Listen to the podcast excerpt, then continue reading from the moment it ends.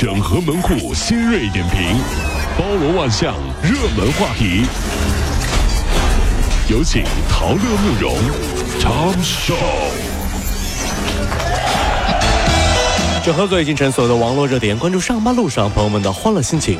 这里是陶乐慕容加速度之痛秀。呃，近日，瑞安市市场监管局查处了一起涉嫌生产假冒的阿迪达斯运动鞋的案件。哎呦啊！在这个鞋厂里面，执法人员呢，这个查获了大量的涉嫌侵权的阿迪达斯运动鞋，有外盒包装，有标牌，还有半成品。那么，一共有五千零四十双，呃，涉案金额达到五万多元。嗯，这鞋一听就是假的。那是五千多双，五千多双才五万多块钱，什么玩意儿？是不是？这些肯定不是椰子。卖出去可就不止喽。对对对，对于男生来说，买鞋最惨的经历就是买到假鞋。嗯，比买到假鞋更惨的是买了真鞋，女朋友不理解；比女朋友不理解更惨的是，趁你出差，他把你的乔丹放到闲鱼上一百五就给卖了。这比放到闲鱼上卖了更惨的是，买了鞋，女朋友不让你进家门所以说，简称这件事儿很邪门儿。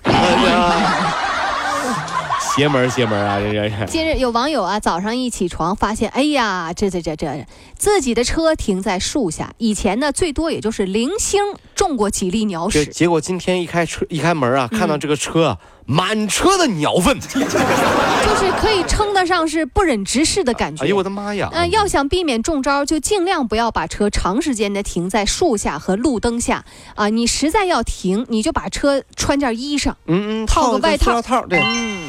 鸟类专家在看过满车鸟粪的惨状后表示：“啊，这大概是一种鸟类标识地盘的一种呃意识导致的行为啊。那您这通俗易懂的说一下好吗？啊，通俗易懂的说啊，就是鸟啊在你车上啊开了一次集体腹泻派对。你你拉倒，还是专家呢？哎呀，集体腹泻派对，来吧。”一起开 party 吧，来吧，腹泻！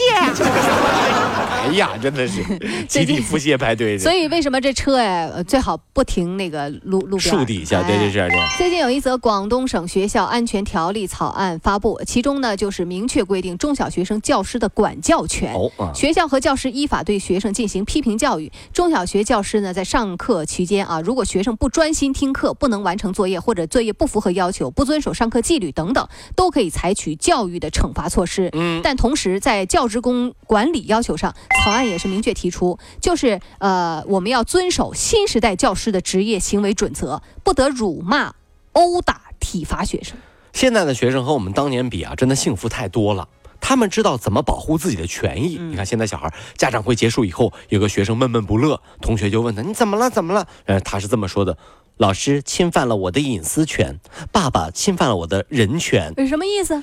老师把我的成绩告诉了我的爸爸，侵犯了我的隐私权。我爸爸问都不问，上来就把我一顿暴揍，侵犯了我的人权。我要告他们！我要告他们！当年，呃，我们的老师呢也是特别会讽刺人啊。但是这么多年呢，我还是很喜欢他。同学聚会，我先给他敬酒，谢谢老师当年对我的鼓励啊。这，你看他是在当年呢，他总是看着我的作业本就跟我说，他说：“哎呀，都说啊，字如其人，好歹陶乐啊，你也是我们学校的校草。嗯嗯，这字儿怎么跟狗刨的一样呢？”哈哈哈哈哈！没什么，谢谢老师。呃，我会努力改正的。怎么了？怎么了？干什么？你干嘛？你干嘛？我干嘛了？我啥也没干呢。你你你你对我是校草这事有怀疑吗？有怀疑吗？我对狗刨一点都不怀疑。你这是 校草，校草是重点，好吧？不是狗刨，好吧？这。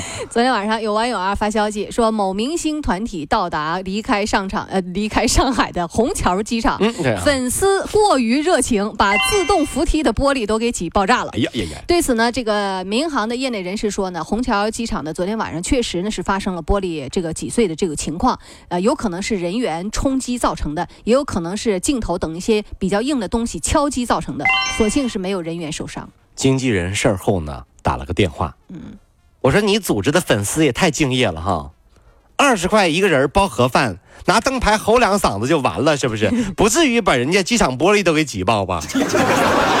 啥都不说了啊，尾款不结了。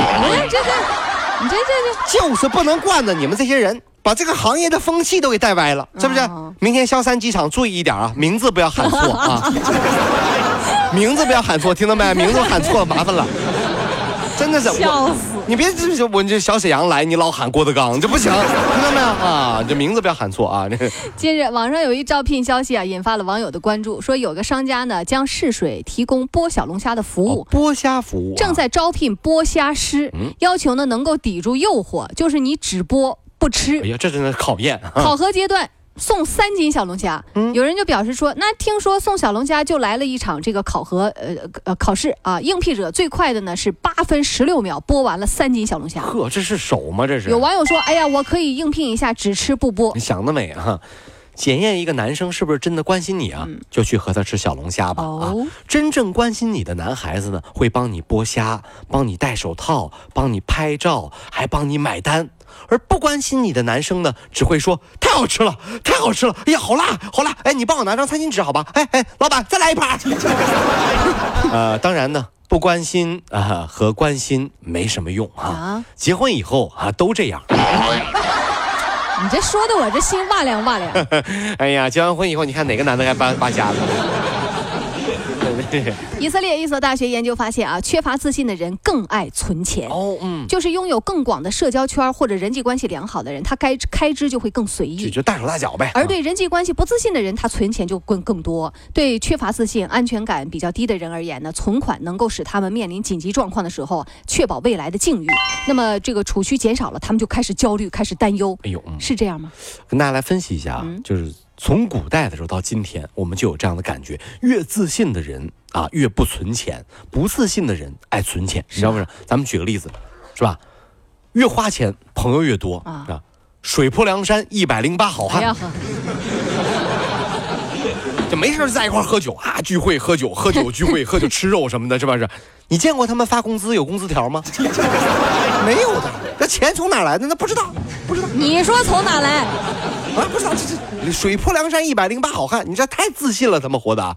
这下面有朋友留言说，问题是存了几年，我才存了一万五。哎呀，看来我还不够自信啊！不是你这点钱你也没有啥朋友。就是，所以呢，花钱不可怕啊，可怕的是没有钱还花钱，对不对？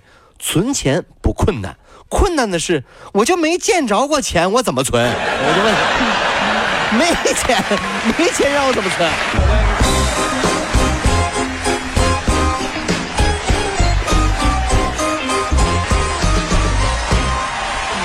跑了五路加速度，上班路上好舒服。